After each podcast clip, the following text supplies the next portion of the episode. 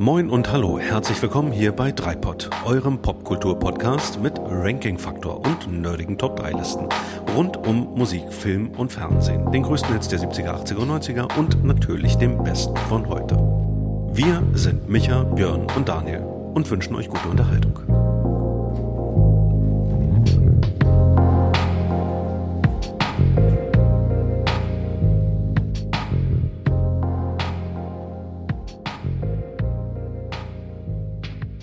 Hallo da draußen an den Empfangsgeräten. Hier ist wieder euer Lichtblick in der dunklen Jahreszeit, eure akustische Kuscheldecke, euer popkulturelles Wohlfühlprogramm, gewissermaßen Wellness für die Ohren. Einmal mehr heute zum 43. Mal nehmen wir euch mit auf eine gedankliche Reise durch die Welt der Popkultur, heute unter dem Motto Movie meets Music. Also, liebe Hörerinnen und Hörer, lehnt euch zurück, entspannt euch, schließt die Augen und achtet nur auf unsere Stimmen. Es sei denn, ihr sitzt gerade am Steuer, fliegt ein Flugzeug oder rempelt euch im vorweihnachtlichen Wahnsinn durch die Shopping Mall. Jetzt wird es jedenfalls wohlig warm, ganz besonders wenn ich an meine beiden Kollegen denke. Hm. Hier ist der Mann, der sanft und meisterlich euer Trommelfell massiert und euch dabei zärtlich seine Lieblingsmusik ins Ohr summt. Hier ist euer Madman, der Micha. Hallo Daniel. Hallo, liebe Hörerschaft. Hallo Welt.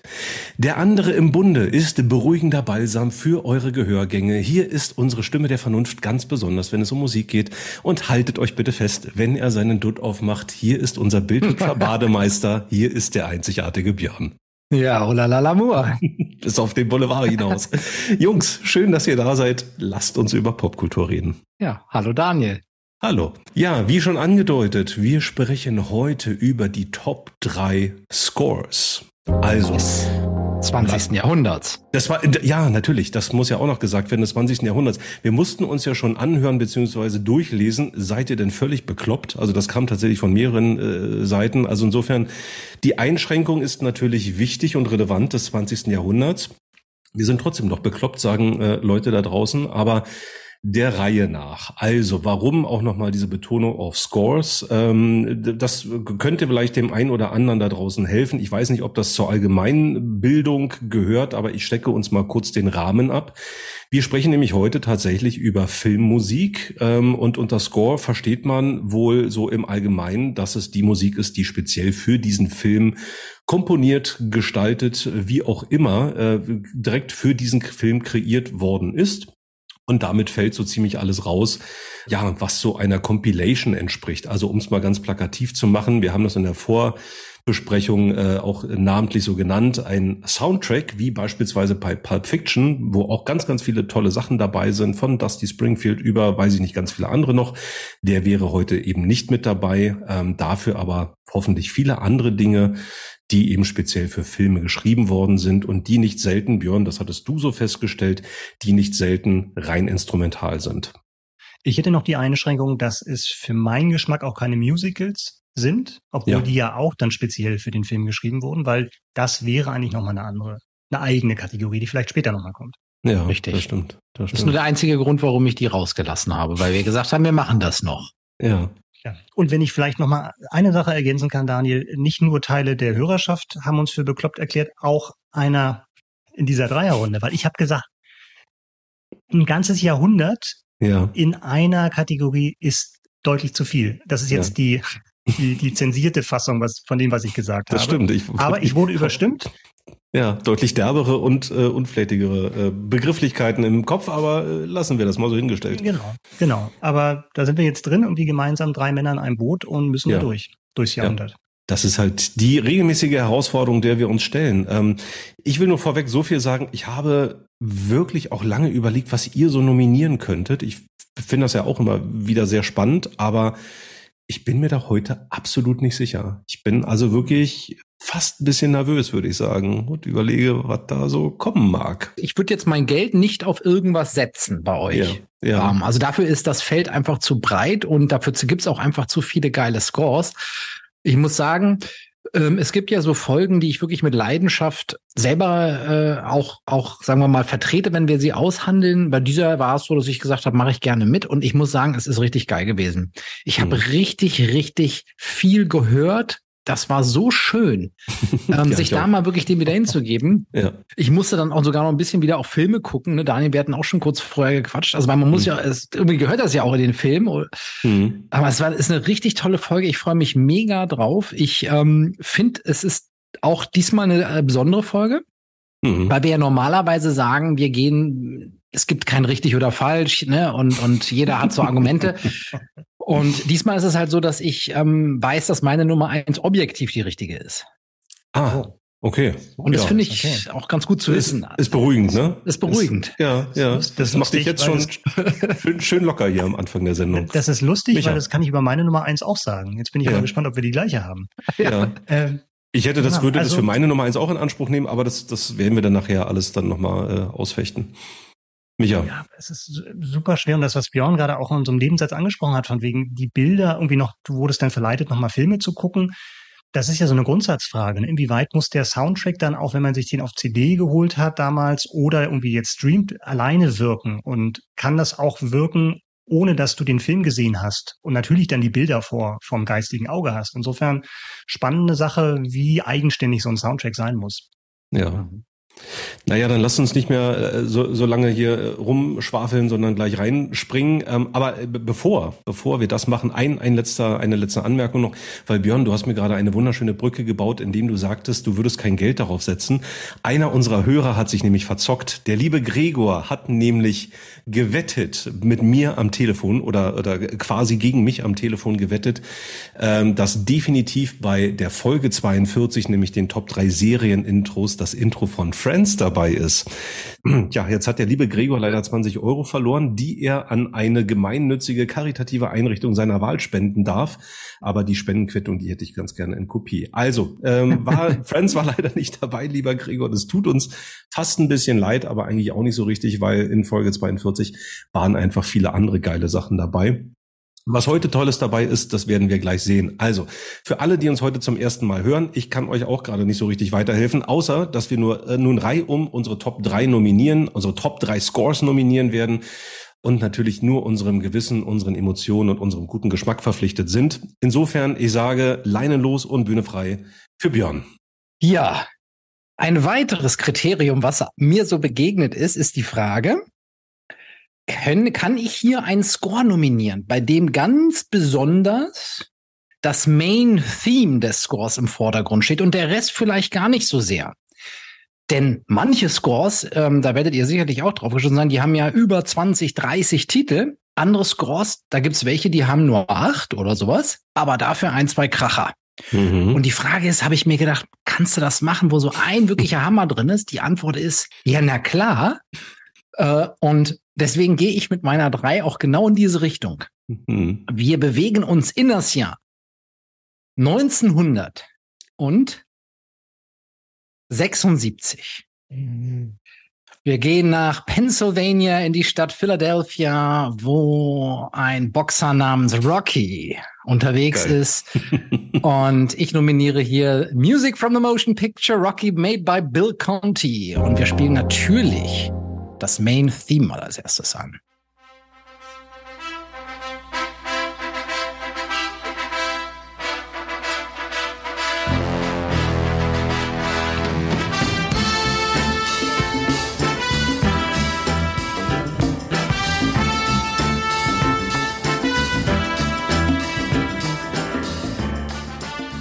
Schön. Super. Ja, so. Danke. Björn, Tschüss. Björn, Björn, Björn, Björn, Björn, Björn. Du hast ja mit, mit sehr vielen recht gehabt, was du gerade gesagt hast. Aber dass es da nur einen guten Track gibt, das war natürlich falsch, weil Rocky ist natürlich, was heißt natürlich, es ist auch meine Nummer drei. Äh, ich habe es ja. fast geahnt. Das stimmt. Es ist, es, es, es ist nicht der einzig gute Track. Aber es ist einer, den, den man kennt. Und ich hätte auch tatsächlich der Track geht ja noch, noch viel, viel länger. Und für mich wird's dann am Schluss auch richtig geil, ne? wo dann auch so ein paar Chorus kommen und äh, ja, aber sag du erst mal und dann. Ja, sonst hätte ich gesagt, spiel, spielst du auf jeden Fall auch noch mal ein oder so, ne? Mal ja mal gucken, mal gucken. Ja, ja.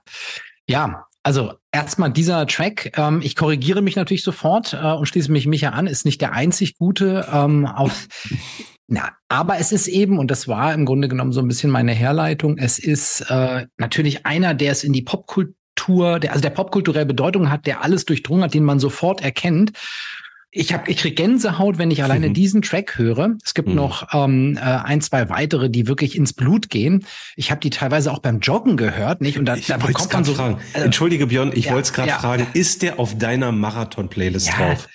okay. der, der, der, also da läufst du die schnellsten Kilometerzeiten, wenn du den ja, einschmeißt. Ne? Ich habe das gerade in meinem Kopf, in meinem, in, ne, vor meinem geistigen Auge bist du gerade. Wo, wo ist Zieleinlauf? Äh, Brandenburger Tor in Berlin, ne? Bist du gerade drauf zugelaufen und die, herrlich. Die entscheidende Frage ist ja, welche Stufe Stufen läufst du dann äh, Genau. Und ich, ich bin tatsächlich am Sonntag deswegen so einen kleinen Hügel hier Stufen hochgerannt, weil ich das Ding habe, das musste jetzt machen. Ja, sehr schön. Das ist völlig krass, ja. äh, ja, es ist elektrisierende Musik, die aber auch, Micha, wir hatten es gerade vorher, gut zum zum Film passt ja. und eben untermalt, äh, welche Reise Rocky, gespielt von Sylvester Stallone, in dem mhm. Film da durchmacht. Ne? Also in den Trainingssequenzen, in den, in den Niederlagen, aber auch die Herz, Herzschmerzgeschichten mhm. mit seiner Frau. Es muss nicht immer so sein. Musik kann auch für sich allein stehen, aber hier passiert mhm. eben beides. Was ich spannend finde, ist tatsächlich die Entstehungsgeschichte, weil am Anfang Bill Conti nicht dieses heroische äh, geschrieben, sondern tatsächlich dieses Piano-Thema. Also die gleiche Melodie als mhm. trauriges Piano-Thema, um den Loser zu zeigen.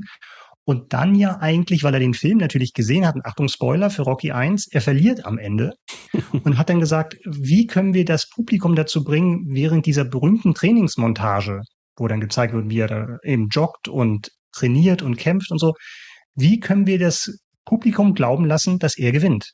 Und dass es wirklich diese Underdog-Story ist, wo er zum Schluss vom Loser zum Hero wird. Mhm. Und da ist natürlich diese Melodie und diese, diese ganze okay. Komposition natürlich ideal für. Das wusste ich gar nicht. Also, coole Geschichte auf jeden Fall. Ja, Micha, ja. du hast einen anderen Track ausgewählt oder eine andere Passage desselben Tracks? Ich habe eine andere Passage ausgesucht und die kann ich kurz nochmal an, anspielen, weil es, glaube ich, nochmal eine andere Facette zeigt.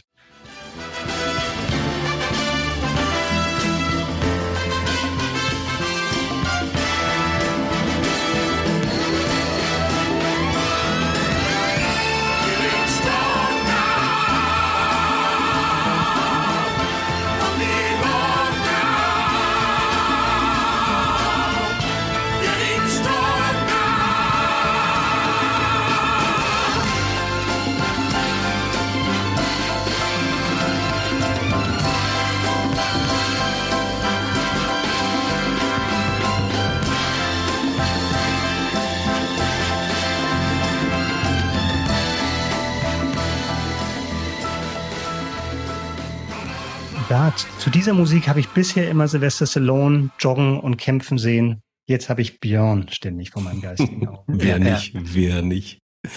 damit haben wir auch schon die Kernannahme, dass das immer, äh, dass es bei uns keine Vocals gibt, gekippt, ne? In diesem, in dieser Folge. Genau. Das stimmt. Sehr schön jetzt herausgekommen ist, was du, was du so anmoderiert hattest. Ähm, dieses, dieses Chorale.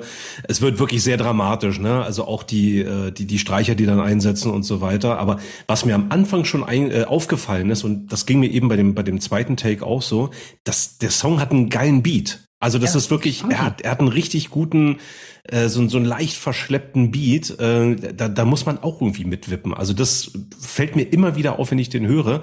Auch wenn es so eine, naja, also tatsächlich steigt mit so einer Fanfare ein und das ist dann wirklich so eine, so eine Filmhymne, aber trotzdem hat, trotzdem hat er einen guten Beat. Das fällt mir, geht mir immer wieder so. Und jetzt. Du hast so ein bisschen Funk drin, ne? Also ja, man hört ja, die ja, raus, genau. man hört sogar fast schon so ein bisschen so eine Vorschau auf die Disco-Ära. Also ja. natürlich so ganz, ganz zart, aber du hast den Funk auf alle Fälle drin. Ja, auf jeden Fall. Geile Wahl. Ja, und ich finde, ne, da wir ja jetzt nicht nur das Main Theme hier würdigen wollen, würde ich insbesondere auch noch mal ähm, Going the Distance, ja. äh, den dritten Track, herausheben. ja. Sehr geil. Ich habe Going the Distance gehört und ich dachte, woran erinnert dich das? Ich habe das mehrmals gestoppt. Und dann, woran erinnert? Und dann ist es mir gekommen. Und zwar der Soundtrack von Mandalorian. Kann ich nicht mit. Also hört euch das gerne nochmal an, diese, auch diese Glocken dann und das so ein bisschen militärische, leicht marsch, marschige, ähm, ist total interessant. Ich glaube, das ist kein Zufall. Hat Bill Conti damals schon geplant, ne? Marschig gefällt Nee, aber ich glaube, ja. dass tatsächlich derjenige, der Komponist von Mandalorian, auch die Filmmusik zu Creed gemacht hat, zu einer ah, Creed-Fortsetzung, ja. was ja ein Ableger ist. Also, dass der irgendwie im Rocky-Tunnel war, Das wäre nur allzu verständlich. Insofern sind die, äh, die Ähnlichkeiten, glaube ich, jetzt nicht irgendwie abgeschaut oder absichtlich, aber dass das, glaube ich, schon eingeflossen ist. Gibt auch mhm. einen super Mix bei YouTube, wo jemand tatsächlich Rocky-Theme und Mandalorian mixt. Ein Hip-Hop mixt. Sehr, sehr geil. Ja, wundervoll. Sehr schön. Das war mal ein Auftakt hier. Dann, dann schließt du jetzt die Runde schon ab, wa? Ja, ja. Überlege, Wahnsinn. ob das die, die einzige Doppelung heute bleibt. Ja, wenn ihr alles gesagt habt zu Rocky Balboa und äh, Bill Conti und ja. Zu Bill Conti kann noch viel kommen, aber nicht ja, heute vielleicht. Okay. Dann mache ich weiter mit meiner Nummer drei. Und meine Nummer drei ist äh, komponiert von niemand Geringeres als Evangelos Odysseas Papadanasiou. Und die Rede ist nicht von George Michael, sondern von Vangelis. Ah. Und damit kann es natürlich nur der Soundtrack zu Blade Runner sein von 1982. Soundtrack beziehungsweise Score. Ja, Björn, das ist genau der Film, den du mal im Silvestersuft gesehen hast und irgendeinen futuristischen Kung-Fu-Gewaltporno erwartet hast, aber es war das ist ganz anderes. Und äh, damit verweise ich auch auf äh, Folge 39, wo wir ähm, ja über unsere Top 3 Science-Fiction-Filme gesprochen haben. Und da habe ich ja ganz viel schon über Blade Runner erzählt und ich habe auch ähm, schon so ein bisschen angerissen, was, was diesen Soundtrack ausmacht. Aber bevor ich weiter darüber rede, spiele ich euch mal was vor und hole uns mal in diese ganz besondere Blade Runner Stimmung rein.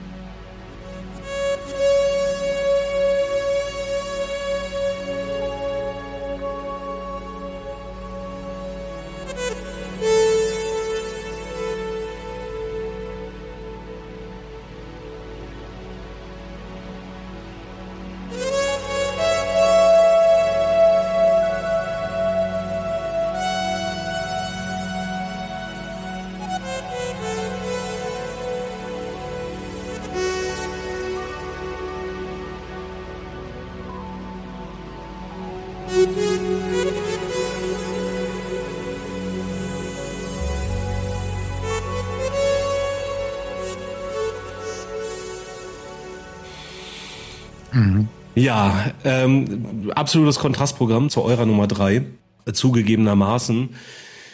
Aber den musste ich machen. Also das ist ein, das ist ein Soundtrack, der mich, der mich immer wieder abholt und begeistert. Und ich, ich fange mal ganz kurz mit, mit so dem, dem musiktechnischen Part an, weil man das eben gerade ganz, ganz toll gehört hat. Also wir haben eben ähm, den Track Nummer sieben von, von diesem Score gehört, nämlich den Blade Runner Blues. Und das klang ja irgendwie schon sehr bluesig und das ist tatsächlich etwas, was diesen ganzen Soundtrack ausmacht. Also irgendwie so ein, so ein sehr, sehr interessanter Genre-Mix. Und wie gesagt, kurz zur Technik.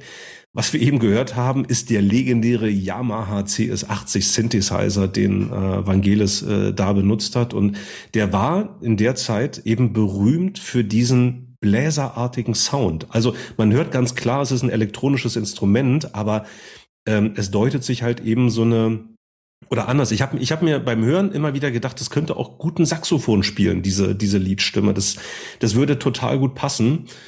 Mm, und das hat er, das hat er eben mit diesem, mit diesem Synthesizer eben ganz, ganz wunderbar gemacht. Und dann, und das finde ich auch so toll an dem Soundtrack, kommen so ganz warme analoge Klänge dazu. Also dieses, dieses, ähm, ja, dieses E-Piano, was, was er da spielt. Und auf der einen Seite wirkt diese Musik in, in einem Moment ganz kühl und, und technisch und im anderen Moment dann irgendwie wieder ganz, ganz warm und vielleicht auch menschlich. Und ich habe dazu ein ganz tolles Zitat gefunden auf, ähm, auf der Seite vulture.com, die nämlich geschrieben haben, just cold enough to be artificial, just feeling enough to be alive.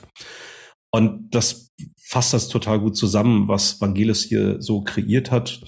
Im weiteren Verlauf des Films und auch ähm, des Soundtracks hört man Musik, die so aus ganz unterschiedlichen Epochen stammen könnte. Also es gibt so Piano-Stücke, ähm, Sachen, die eher nach, nach Jazz und Blues tatsächlich klingen oder wie so ein ja, fast wie so ein, wie so ein Chanson aus den 20er, 30er Jahren gibt's da auch eben mit drin das passt einfach so, so gut zu dieser Bilderwelt, die, die den Film Blade Runner ja eben auch auszeichnet. Und ja, weiß ich nicht, ob ihr das alles so auch raushören konntet, was ich hier gerade so erzähle und das auch nachempfinden können, wie, wie ich tatsächlich ins Schwärmen gerate bei diesem Soundtrack. Absolut. Ich muss sagen, als ich den Soundtrack zum ersten Mal gehört habe, beziehungsweise als ich den Film zum ersten Mal gesehen habe und die Musik gehört habe, habe ich den überhaupt nicht gemocht. Mhm. Weil ich halt so geprägt war durch diesen orchestralen Movie äh, Score Sound, mit dem ich aufgewachsen bin, mhm. dass für mich das so total nicht billig, aber es wirkte halt so sehr in der Zeit verhaftet, wie man halt Anfang der 80er halt so den, den Sinti entdeckt hat als, ja. äh, als musikalisches Werkzeug und dadurch halt auch schlechter altert. Aber mittlerweile finde ich das total passend für diesen Film und zieht dich wirklich in eine Stimmung rein, die so super zu dem Film passt. Mhm. Was ja auch fast so eine Traum- oder Albtraumartige Welt ist, ne? Und da passt der, der Sound natürlich super. Ja. Mhm. Die, die also, Macher, entschuldige Björn, also die, die, die Macher hatten tatsächlich ähm, diese, gerade diese Anfangssequenz, wo man ja über das futuristische Los Angeles, es sollte damals eben das Jahr 2019 sein, das ja nun auch schon passé ist, aber man hat sich damals irgendwie so eine futuristische, äh, dystopische Welt vorgestellt mit fliegenden Fahrzeugen und so weiter. Man, man fliegt über diese, diese sehr, sehr düstere äh, Stadt und dann, dann hier und da ähm, äh, steigen so Flammen empor, also von irgendwelchen Gasschloten. Äh, und die Macher haben das eine eine Hades-Welt genannt. Das fand ich irgendwie ganz passend, passend ne? weil du mich ja gerade sagtest, so eine, so eine ganz merkwürdige, düstere Traumwelt. Und ja. da fand ich den Begriff Hades-Welt irgendwie ganz, ganz gut. Björn. Ja, Vangelis, ne? Da ist bei mir natürlich immer Henry Maske. ja, natürlich. So, also so, so weit geht's bei mir. Ja. Ich habe äh, in der Vorbereitung äh, aller möglichen Soundtracks ähm, oder, oder Scores gibt's ja das ein oder andere, was auch einen leicht elektronischeren Teint hat. Oder mhm. manche sind ja äh, wirklich komplett elektronisch. Und mhm. da habe ich schon immer gedacht, ah, der Daniel, der Daniel, das könnte was einer für ihn sein. Mhm. mhm. Unter anderem auch hierbei, aber ähm, ich hätte auch da mein Geld nicht drauf verwettet. Ich finde es schön, dass du das nominiert hast, und zwar genau aus dem Grund, eigentlich, den Micha gerade schon angesprochen hat, weil ich weil es eben auch eine Facette von Scores aufzeigt, die eben nicht so ganz klassisch sind, wie man eben vieles kennt, wo wir vielleicht auch noch was hören werden, wo Streicher drin sind, nicht? Mhm. Ähm, und ja, deswegen ist das eine, ist das eine ganz andere Art und äh, für Anfang der 80er Jahre, ne, mhm. wann war das ja, ne, da auch schon mhm. A, Stilbilden für die Zeit, aber B, auch was Neues gewesen. Und insofern ähm, finde ich das schön. Ich finde das cool. Und ich finde auch, dass das zum Film passt. Habe ich euch eigentlich mal die Geschichte erzählt, wie ich das äh, Silvester geguckt habe? Nein, Björn, erzähl doch mal. Oder, oder sollen wir, sollen wir noch mal auf Folge 39 verweisen? Schneid das mal rein, dann können wir heute früher Schluss machen. genau. Ja. aber, aber, aber auch da ähm, in, in Folge 39 und auch in früheren Folgen, ähm, wo wir ja zum Beispiel auch über den Star Trek Lieutenant Data äh, gesprochen haben, Lieutenant Commander Data. Ähm, es geht ja in diesem Film auch um wirklich diese philosophischen Fragen. Ne? Also was bedeutet eigentlich menschlich sein? Was ist Bewusstsein? Ab wann sprechen wir wirklich von von Leben und da dreht sich ja ganz, ganz viel äh, um, um diesen Film und naja, wenn wir auf die heutige KI-Entwicklung blicken, dann wird uns das früher oder später sehr wahrscheinlich begegnen, äh, die, diese Frage. Mm, aber die hat man sich eben damals schon gestellt und auch da finde ich, holt mich dieser Soundtrack total ab. Also wirklich so diese äh, klassische äh, Instrumentierung wirklich mit mit äh, ganz warmen analogen Sounds und dann gegenüber irgendwie diese, dieser kühle technische mitunter sehr reduzierte Synthesizer-Sound. Und das passt eben auch wunderbar zusammen zu, zu, zu dieser Frage zwischen, was ist menschlich, was ist nicht menschlich, was ist Leben. Und ähm, auf dem Soundtrack ist es auch so, dass also es gibt mehrere Versionen vom Soundtrack, das muss man auch dazu sagen. Über die letzten 40 Jahre gab es also verschiedene Versionen, aber ähm, ich glaube, eine der weit verbreiteten äh, Versionen enthält tatsächlich auch Monologe, Dialoge aus dem Film. Ähm, und die gehen auch, die, die Stücke gehen teilweise ineinander über, was auch nochmal eine sehr, sehr besondere Atmosphäre schafft, wenn man sich den Soundtrack einfach nur mal anmacht. Ne? Und äh, natürlich, äh, Kenner des Films haben die entsprechenden Szenen im Kopf, aber trotzdem ist es ein ganz, ganz besonderer Klangteppich, der da entsteht und dann auch diese, dieses Ende, was ja, was ja auch, finde ich, sehr bewegend, sehr traurig ist, als Roy, der vermeintlich äh, äh, böse Android, gespielt von Rutger Hauer, äh, ja stirbt. Replikant, und, Replikant. Replikant, Entschuldigung, das war es genau. Der, der, der, der Begriff fehlte mir gerade. Also Roy, der Replikant, stirbt zum Schluss und hält aber noch einen sehr, sehr bewegenden Monolog, bevor er dann äh, für immer die Augen schließt und auch die Musik, die das untermalt, während er da so im Regen sitzt in diesem, in dieser düsteren, äh, ja, in diesem düsteren Los Angeles mit diesem Neon-Geflacker und das passt alles so wunderbar zusammen. Das ist wirklich, ja. Ähm, vielleicht unser das Problem in unserer mit dem Motto unseres Podcasts ist ja, dass man nicht mehr mehr frei reden kann miteinander. Ähm, ich ja. würde gerne auf jeden Fall ähm, mit dir, Daniel, noch über einen, Nein. Nein, über einen über einen anderen Score reden, ähm, der auch elektronische Elemente hat, aber vielleicht nominiert den ja noch jemand, deswegen sage ich dazu jetzt noch nichts. Ja. Aber können wir mal als Reminder machen oder am Ende nochmal wir, machen, wir machen jetzt mal ein Sternchen, äh, ein, ein virtuelles und kommen dann genau. nachher nochmal drauf zu. Wenn ihr das hören wollt, dann abonniert unseren Patreon-Account, den genau. wir noch nicht haben. Onlyfans. Ah nee, Patreon was. Genau, stimmt, stimmt, stimmt, stimmt. Ja, auf zur zweiten Runde, würde ich sagen. Uh, dann bin ich ja schon wieder dran. Dann bist du schon wieder dran. Ja, was jetzt kommt, da habe ich, da, da, da habe ich, da habe ich ein bisschen Angst. Da habe ich ein bisschen Angst, dass, dass in euch so eine, ach der Björn, Nummer Was Deutsches Björn? Nein, nein, nein. Anders. Aber ähm, es ist der Soundtrack eines Mannes, den man auch zweifelsohne als den Goat beschreiben könnte. Goat übrigens frei übersetzt von meinem Netflix-Subtitle als Ziege, also als die Ziege bezeichnen könnte. ja. so. oh, schön. Wo, wo, ja. wo, wurde das so übersetzt? In welchem Film? In so, in so einer Football-Doku. Okay. Geil. Um, ähm, ja, um, ähm, und, und wer, der, der Goat, nein, es ist, es ist, es ist nicht der Goat, weil es gibt, es gibt viele tolle, aber es ist einer der ganz großen und ähm, es ist Hans Zimmer. Mhm. Und da wir uns im 20. Jahrhundert befinden und nicht im 21., wo man jetzt lange raten müsste, welchen Hans Zimmer man nehmen könnte, das stimmt. ahnt ihr es vielleicht schon? Ja. Den Score von König der Löwen. Und ja. Ja. Und ich spiele mal was an. Falsch geahnt. Okay. Ähm, Bin ich jetzt auch überrascht. Und das ist der Track This Land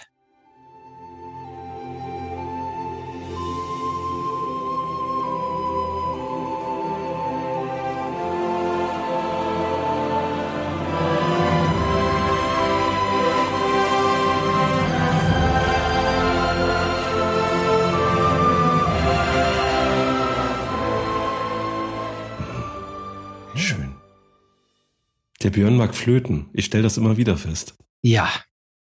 Ja. Sie kommen auf meiner Nummer eins auch nochmal. Oh, okay. Ähm, habe ich eine Ahnung. Hm. Ja, ähm, ich finde der Soundtrack von oder der Score von König der Löwen, der ja deutlich zu unterscheiden ist vom Soundtrack. Mhm. Ähm, das ist etwas, was für sich alleine stehen kann, was du im Auto im Hintergrund hören kannst. Es ist Hans Zimmer pur. Mhm. Ähm, es ist etwas, wo er sein Genius ausspielt, Emotionen in Musik zu gießen. Dieser Track, This Land, den hat er auch, also da, da geht es um den Tod des Vaters, also Spoiler, ne, wer Lion King noch nicht gesehen hat, äh, hm. Papa Löwe stirbt.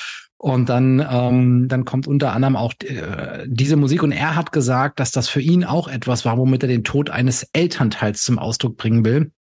Und ja, ich finde einfach dieser, der ganze Film ist ja eine, ist ja eine Emotionsreise in Glückseligkeit, spielerische kindliche Freude, finstere Schlachten, böse Gegner, Tod, Zurückkehr, Sieg.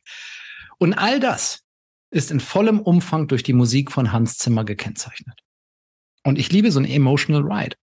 Und es kann ja, es kann ja einfach. Also es ist, ähm, Micha, du hattest mir mal dankenswerterweise zum Geburtstag vor einigen Jahren äh, die die Hans Zimmer Masterclass äh, geschenkt. Äh, mittlerweile ist das hat man ja hat man ja im Grunde genommen ein Abo für alles auf masterclass.com. So, so alt so alt ist das schon. Also so, so alt ist er schon. Da konnte man noch konnte man noch einzelne Masterclasses äh, äh, ver verschenken und äh, abonnieren.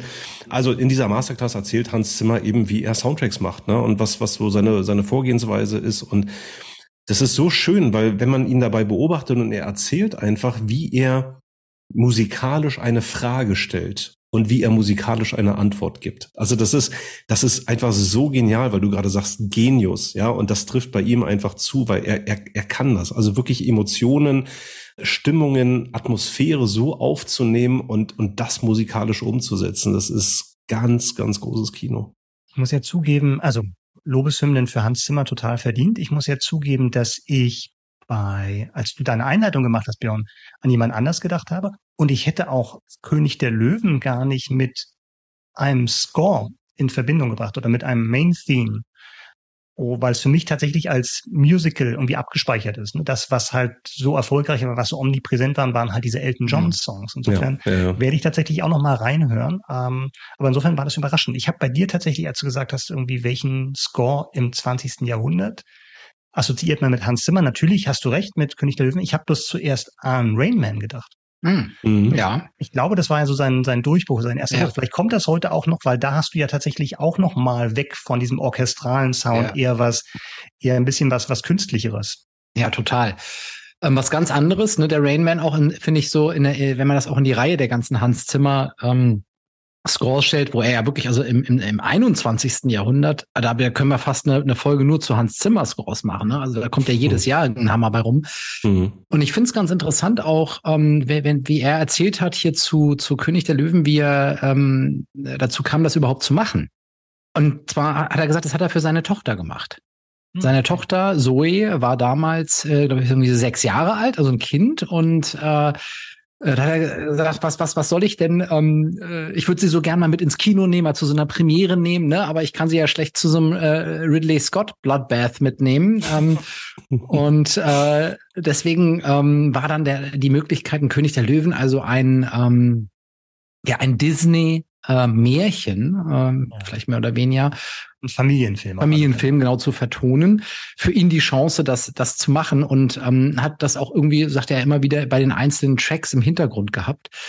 Wobei ich finde, wenn seine Tochter damals sechs war, also da würde ich sagen, das ist dann noch nicht das Alter für König der Löwen. Ich finde das, ich, ich würde das gar nicht als einen Familienfilm sehen. Ich finde den ziemlich stramm emotional. Also mhm. äh, für kleine Kinder äh, mit Gut.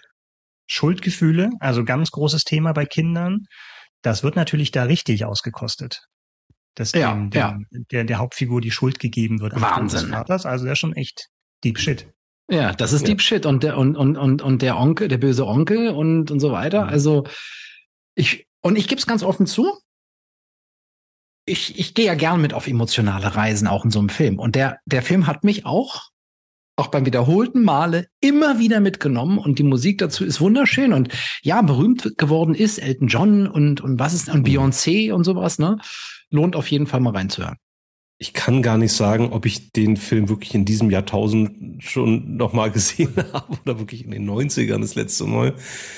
Äh, das erwischt mich gerade so. Ähm, und deswegen geht's mir da ähnlich wie Micha. Ich habe gar nicht so viel Score wirklich jetzt im Kopf, ne? weil klar, man kennt eben die, die populären Songs da äh, besser, aber gerade weil ich ja auch bekennender Hans Zimmer-Fan bin, da muss ich da wohl auch nochmal durch. Und dann mache ich mir auch nochmal auf die emotionale Reise. Mhm. Nee, nee, ich habe nur was im Auge. genau. Wir können ihn ja zusammen gucken, Daniel. Oh, jetzt, jetzt hast du mich. Ja, sehr schön. Together we're strong. ja, sehr ja. Gut. Ah, herrlich. Ja. Schön, dass Sehr auch schön. Disney heute dabei ist. Freue ja, ich mich. Ja. Abschließend vielleicht, er hat ja auch den Oscar dafür gewonnen. Insofern. Ja, ja. Ne? Den einzigen bis heute, oder? Hm, nee, nee, nee, nee. Hat noch mal gewonnen vor gar nicht so lange, langer Zeit für Inception? Dune. Ah, Dune? Wahnsinn, ja. Das ja. war vor zwei Jahren ja erst. Ja. Auch sehr elektronisch eher, ja. Ja, total. Dude. Mach ich weiter? Micha. Ja. Unser Rechercheteam hat gerade herausgefunden, dass er für Dune gewonnen hat, der Hans Zimmer. Herzlichen Glückwunsch nochmal nachträglich. ja, völlig, genau. völlig verdient. Ja. Scores 20. Jahrhundert. Für mich war klar, ähm, jetzt kommt meine Nummer zwei, äh, war klar, dass ein Name natürlich nicht fehlen darf, also vielleicht neben Hans Zimmer. Ich wusste, John Williams muss dabei sein. Mhm. Aber welcher Film, welcher mhm. Film kann es sein? Ich habe mich entschieden auf meiner Nummer zwei für den Film Das Imperium schlägt zurück. Daniel nickt zurecht. Es ist meine Nummer eins. Ist meine Nummer eins. Ich habe überlegt, ob ich, ob ich ja. warte ich jetzt noch oder was, aber ja, dann hau ich halt raus. Das ist meine Nummer eins. Ja. Ach, dann gibt's doch hier mal recht. kurz, dann gibt's doch hier mal kurz was zum Jubeln. Björn feuert Emojis raus, auch schön. Björn hat eine Wette laufen, glaube ich. Party-Emojis hier. Ich spiele mal an, vielleicht hast du ja was anderes vorbereitet, aber ich spiele, Unbedingt. Ich spiele was an, was wir alle kennen und schätzen.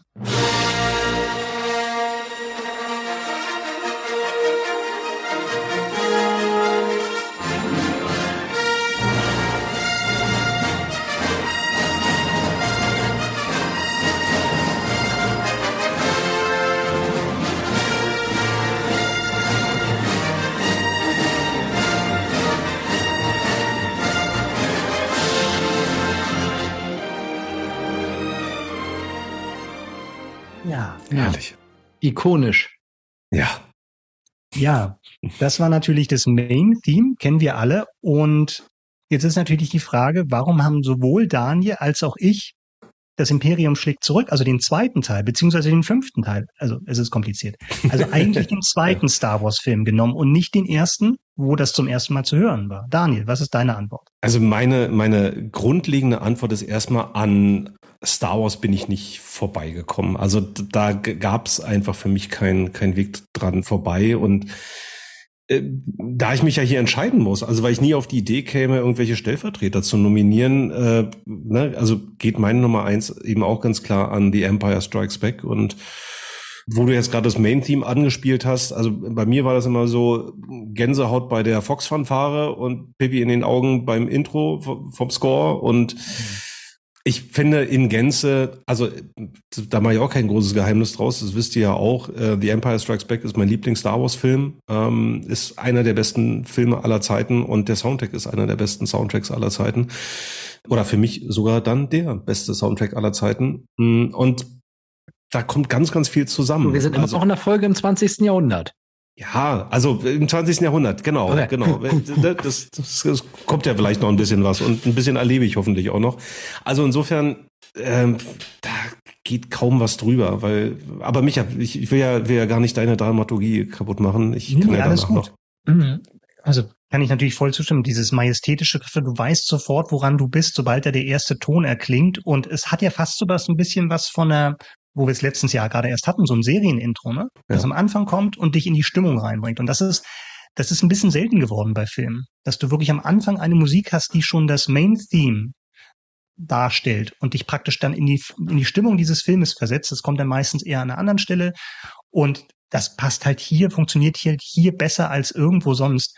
Und warum tatsächlich für mich dann auch nochmal Episode 5 ähm, der meine Nummer zwei war, weil nicht nur der Film wahrscheinlich reifer ist als der erste Star Wars-Film, mhm. sondern ja auch viele Sachen, die man glaubt schon vorher gehört zu haben. Also den Imperial March, ja. der ist ja tatsächlich dann erst bei Imperium schlägt zurück dabei und noch nicht beim normalen Star Wars-Film. Dann hast du Yodas Theme, du hast das ja. dieses Love-Theme von Han und Leia. Das sind alles Sachen, die im zweiten Star Wars-Film dazugekommen sind durch John Williams. Und die möchte man nicht mehr missen. Insofern, das hat dann den Ausschlag gegeben tatsächlich für das Imperium schlägt zurück bei mir. Und, und allein deine Aufzählung sorgt bei mir für Gänsehaut. Also nur wenn ich dran denke und es gar nicht höre. Ähm, wir, wir haben ja auch in einer der früheren Folgen, ähm, also genau in unserer Science-Fiction-Folge, haben wir auch darüber gesprochen, ähm, dass, dass Star Wars gar nicht mal so richtig Science-Fiction für uns ist. Also für mich ist es auf keinen Fall es ist halt Fantasy und Abenteuer und es ist halt alles drin in der Musik. Es ist Abenteuer drin, es ist Heldentum drin, es ist Mystik drin. Ne? Du hast auch gerade Yodas Theme angesprochen. Das wäre übrigens jetzt meine Wahl gewesen, das spiele ich gleich noch an. Also Mystik, der Kampf für das Gute, Freundschaft, Verbundenheit, alles sowas. Und Prinzessinnen ist dabei und dunkle Ritter sind dabei und die Musik umspült das alles irgendwie. Also es, also es ist wirklich, es ist so ein, so, es ist, funktioniert so gut miteinander. Und wenn wir mal an den Film denken, es geht mit der Schlacht von Hoth los, dann gibt's später diese Jagd durch das Asteroidenfeld, Luke's Sight auf Dagobah und die Stadt in den Wolken und was da noch alles passiert. Und, und jede, jede Szene, jedes Setting und auch das, was du gerade gesagt hast, Han und Lea, so die ganzen äh, zwischenmenschlichen Beziehungen da, das ist alles so wunderbar in diesem Soundtrack abgebildet. Und für mich funktioniert das in der gesamten Star Wars-Saga eben in Episode 5 an, am allerbesten. Und ich würde gerne, weil wir gerade drüber gesprochen haben, mal Yodas Theme anspielen wollen.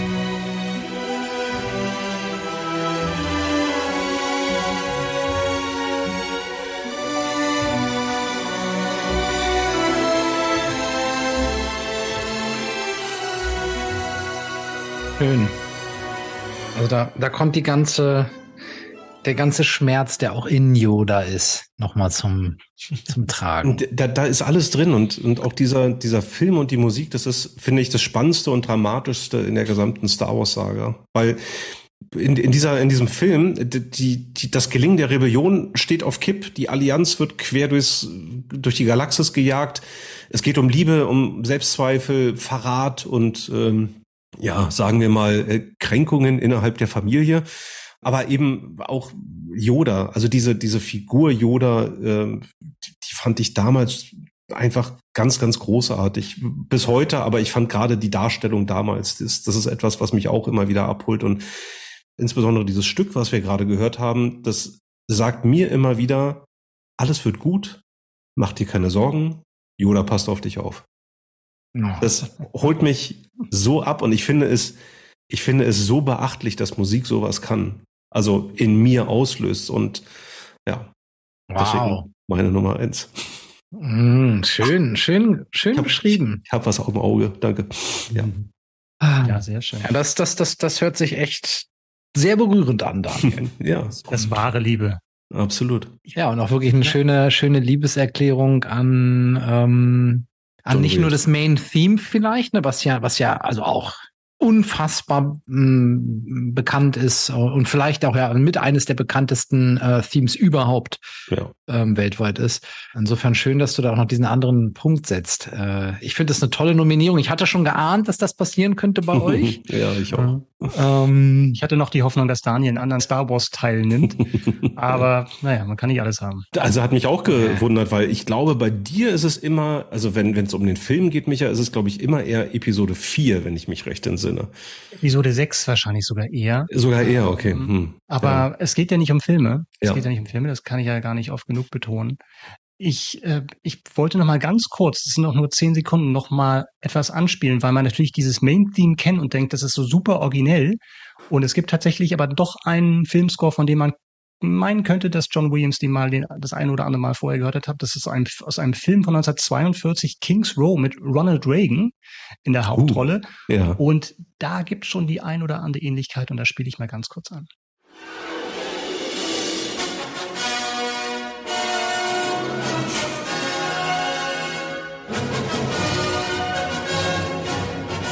Oh, ja. uh, excuse me, sir. Uh, Schönes Fundstück, ja, nicht schlecht, nicht schlecht. John, du Schlingel. Ja, aber das ist dann wahrscheinlich einfach eine Hommage. Ja, ja, ja. Auch, auch sicherlich, äh, was die Geldströme angeht. Ja, weiß ich nicht. Ich glaube, wenn das lange genug her ist, das war jetzt dann schon über 30 Jahre ja, alt. Dann ist es ja. Ja, aber das war, wie gesagt, Kings Row von 1942. Aber das soll das überhaupt nicht schmälern, was John Williams da erreicht hat. Und er, das George Lucas hat ja auch gesagt, von wegen, als er den ersten Star Wars Film gesehen hat, als er fertig war, meinte er, er hat überhaupt nicht das erreicht, was er erreichen wollte mit diesem Film. Weder vom Drehbuch, Regie, Darsteller, Kostüme, Ausstattung, nichts, nur die Musik. Die Musik war besser, als er geglaubt hat. Also mhm. das Einzige, was er nicht selbst gemacht hat, quasi. ja, bei den Kostümen war er, glaube ich, auch nicht selbst dran, aber ist schon, ja. ist schon bezeichnend, finde ich. Mhm. Allerdings. So, das wo sind, wo stehen wir jetzt? Ich bin schon wieder durcheinander gekommen. Ich bin auch also. völlig raus. Äh, du bist jetzt zwei, dran ne? mit deiner zwei. Daniel. Bin jetzt dran mit meiner zwei. Stimmt. Micha, haben wir zu Star Wars alles gesagt? Wir haben zu Star Wars alles gesagt. Ich hoffe, jetzt gibt's nicht gleich die nächste Doppelung, Daniel. Es liegt alles an dir jetzt. Es liegt alles an mir. Ich glaube nicht so richtig, Micha. Wir haben eben sehr, haben ja sehr über, über das, das, das, das, den gesamten Score sozusagen philosophiert. Jetzt geht's wieder so ein bisschen mehr fokussiert auf ein einzelnes Stück beziehungsweise ein einzelnes Thema. Und ich sag's einfach mal so, meine Nummer zwei enthält eines der vermutlich sogar das schönste Musikstück der Filmgeschichte.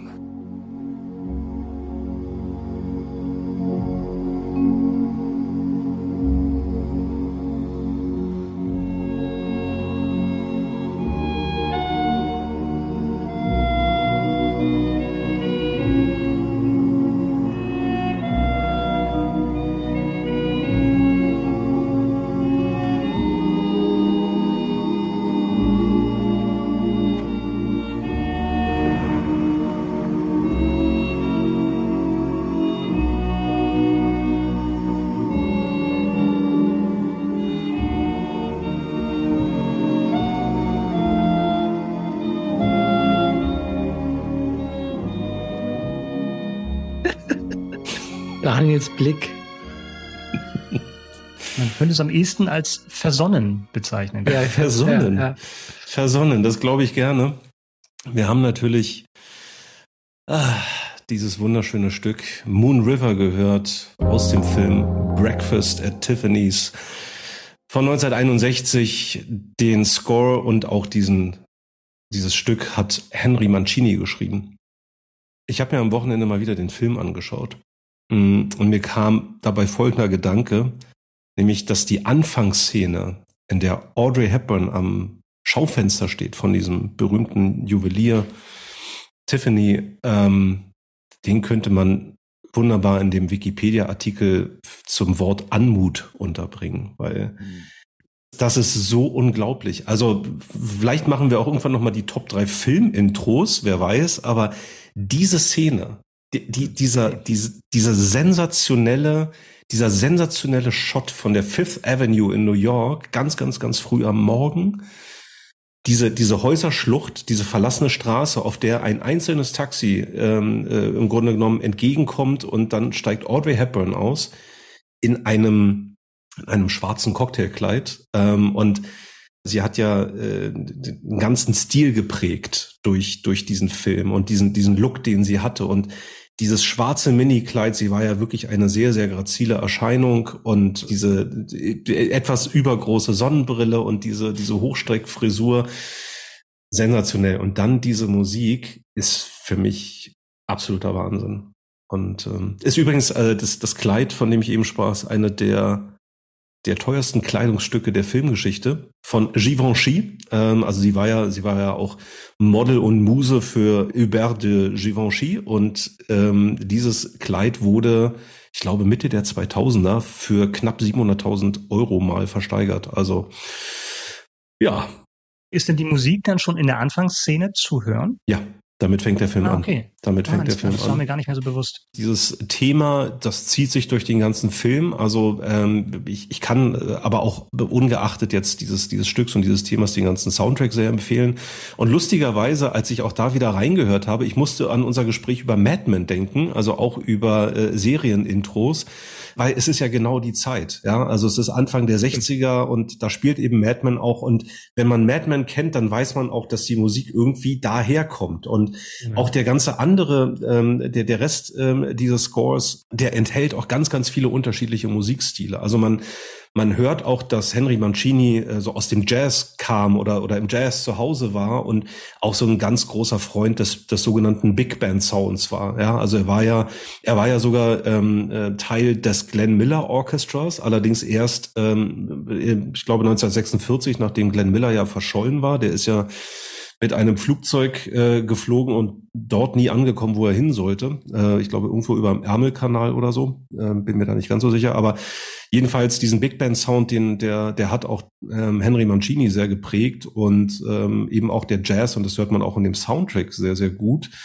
Und wofür die 60er auch sehr bekannt waren in diesem Stil, dass so lateinamerikanische Einflüsse Einzug gehalten haben. Das haben wir auch bei Mad Men immer wieder gehört, ne? dass man so Bossa Nova oder so Cha-Cha-Sounds irgendwie da mit drin hat. Und das macht eben diesen, diesen Score eben aus. Und der ist wundervoll. Der zieht sich durch den ganzen Film. Äh, ich mag den Film auch, auch wirklich so ein ja, fast schon so eine Guilty Pleasure Leidenschaft, obwohl ähm, eigentlich eigentlich sehr wenig gilt, eigentlich gar kein Gilt dabei, weil ist ein schöner Film. vielleicht bei der bei der schauspielerischen Leistung von Mickey Rooney als Chinese, als chinesischer Nachbar. Das kann man sich heute nur noch oder was ist? Ja, ja, ja, der der chinesische Vermieter, der klischeehafter eigentlich nicht darzustellen ist und das, das kann man sich heute nicht mehr nicht mehr so wirklich gut antun, ne? Also er hat irgendwie so ein künstliches Gebiss drin und äh, mixt dann da auch irgendwie so L und R durcheinander und ist völlig überzeichnet. Also genau. Also es ist nicht die Performance von Mickey Rooney, die kann man gerne rausschneiden, wenn es nach mir geht, aber der Rest, weiß, was du meinst, ja. Äh, ja, der Rest ist toll und ähm,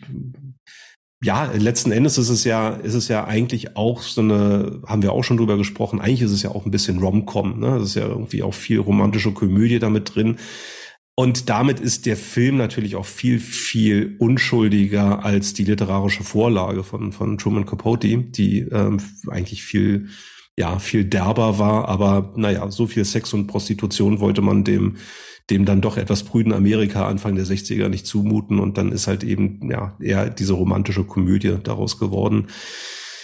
Und so ikonisch Audrey Hepburn mit ihrem Stil durch diesen Film geworden ist, so ikonisch ist diese Melodie und für mich ein, eine Melodie, die einfach ein unsterbliches Werk der Filmgeschichte ist. Ja, super schönes Stück. Und was mir gar nicht so bewusst war, also schon wirklich sehr, sehr lange her, dass ich den Film mal gesehen habe, ist, dass das dann tatsächlich so das Leitmotiv ist, ne? Weil ich habe ja. immer nur noch die Version, die sie singt doch auch den Song ja. an einer Stelle im, im Film, ne? Ja. Das habe ich abgespeichert, aber mir war gar nicht bewusst, dass sich das so durch den Film zieht, auch als ähm, als Musikstück, praktisch als Instrumental. Ja, und das ist tatsächlich auch, ähm, also Moon River wurde von ganz, ganz vielen Menschen gesungen in den äh, vergangenen Jahrzehnten.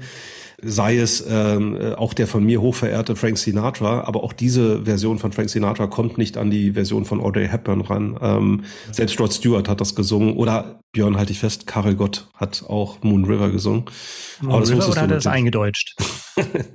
ich, ich, glaube, nee, er hat es, er glaube ich, auf Englisch gesungen, wenn mich nicht alles täuscht. Ja. Ähm, eingedeutscht würde mich jetzt auch nicht wundern, aber er hat es meiner Erinnerung nach auf Englisch gesungen. Aber die Version von Audrey Hepburn ganz reduziert eben nur von, von Gitarre. Also im Film sitzt sie selber im Fenster dieses Mietshauses, ähm, so quasi so halb auf der Feuerleiter draußen und spielt Gitarre und singt es ist einfach wunderschön und es ist die, die schönste, die schönste Version. Eine Version fällt mir gerade ein, die da sehr, sehr nah rankommt, ist die von Carla Bruni. Die ist wirklich auch äh, sensationell, kann ich euch sehr empfehlen, äh, die mal eben auf Spotify oder dem Streamingdienst eures Vertrauens rauszusuchen. Ganz, ganz toll, aber das Original tatsächlich von Audrey Hepburn ist ganz toll. Wunderschön. Wann habt ihr das letzte Mal Breakfast at Tiffany's gesehen? T plus 30. okay. So ungefähr. Ja. Also in den 90ern, würde ich sagen. Wahnsinnig. Ja, ja. Aber ich glaube, ich habe ihn auch nur einmal gesehen. Also so ein Film, der lief in der Kindheit bestimmt mal. Auch wenn es jetzt kein wirklich klassischer Familienfilm ist, aber wirklich bewusst ist auch schon einige Jahre her. Deswegen frage ich das, weil ähm, bei mir war das tatsächlich auch jetzt länger her, also äh, absolut keine 30 Jahre. Ich habe den irgendwann in den letzten zehn Jahren, würde ich äh, sagen, äh, mal gesehen aber jetzt kürzlich wieder und ich kann das sehr empfehlen, sich den nochmal anzuschauen, weil auch da ganz, ganz viel, ja, auch ganz, ganz viele Botschaften drinstecken. Ne? Und im Grunde genommen ist, ist sie, Audrey Hepburn, also Holly Golightly, wie sie in dem, in dem Film heißt, ja eigentlich sowas wie gut, wenn man es böse ausdrückt, vielleicht Prostituierte, wenn man es etwas vornehmer ausdrückt, vielleicht äh, Escort-Dame.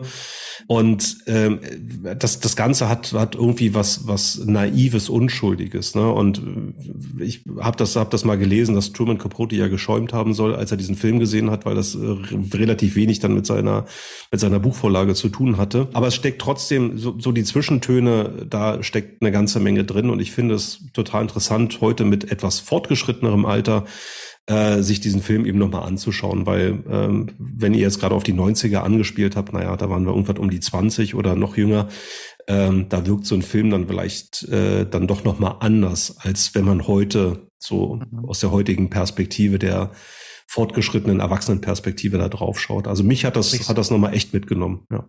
Das brichst unseren jüngeren Ichs die geistige Reife ab. Fasse ich jetzt mal Ganz so. besonders deinem jüngeren Ich spreche ich die Geister. Sehr gut. Habe ich, das, hab ich das richtig verstanden? Sehr ja, gut. Genau. Ja, mein, meine Nummer zwei. Sehr schön, Daniel. Dann, um, ähm, genau, lieber Björn, bist du jetzt mit deiner Nummer eins dran? Ein Film, den es sich auch mal wieder zu schauen lohnt, falls das, und das vermute ich, bei euch schon etwas länger her ist. Ich habe ja vorhin recht klar zum Ausdruck gebracht, dass das die objektiv richtige Nummer eins ist. Das fällt mir jetzt ehrlich gesagt ein bisschen schwer nach Daniels äh, wirklich berührend leidenschaftlicher ähm, Beschreibung seiner Nummer eins. Insofern hm. nehme ich das vielleicht auch ein Stück zurück. Musste. Aber es ist eben die für mich. Ja. Und ähm, Darauf kommt ja an. von Anfang an fest und ehrlich gesagt, ich habe auch lange überlegt, ob ich das so sage. Aber ehrlich gesagt habe ich die ganze Zeit mich schon darüber gefreut, mit euch darüber zu sprechen. Es ist die Filmmusik von auch einem Genie, ähm, nämlich die von John Barry. Ähm, dessen Genie aber bedauerlicherweise über Jahre und Jahrzehnte auf James Bond Musik verschwendet wurde. Bis dann im Jahre 1985 all das, was in ihm steckte, äh, im Score äh, zu einem der schönsten Filme aller Zeiten, zu Out of Africa kulminierte. Dazu spiele ich uns jetzt mal ein Stück an, nicht aus dem Main-Theme, aber ein Stück, das heißt Flying Over Africa, das das Main-Theme an dieser Stelle, was ich anspiele, auch wieder aufgreift. Ähm, und was im Film ähm, erst in der zweiten Hälfte ähm, auftaucht und eine Szene ist, in der die beiden Protagonisten, kann man sagen, Robert Redford und Meryl Streep, ähm, zusammen, äh, die eine Affäre haben äh, und ähm, die dann zusammen einen Flug ähm, über Afrika, über die Savanne Kenias machen. Und also Robert Redford fliegt das Flugzeug und Meryl Streep fliegt mit und dazu begleitet diese Musik die Szene.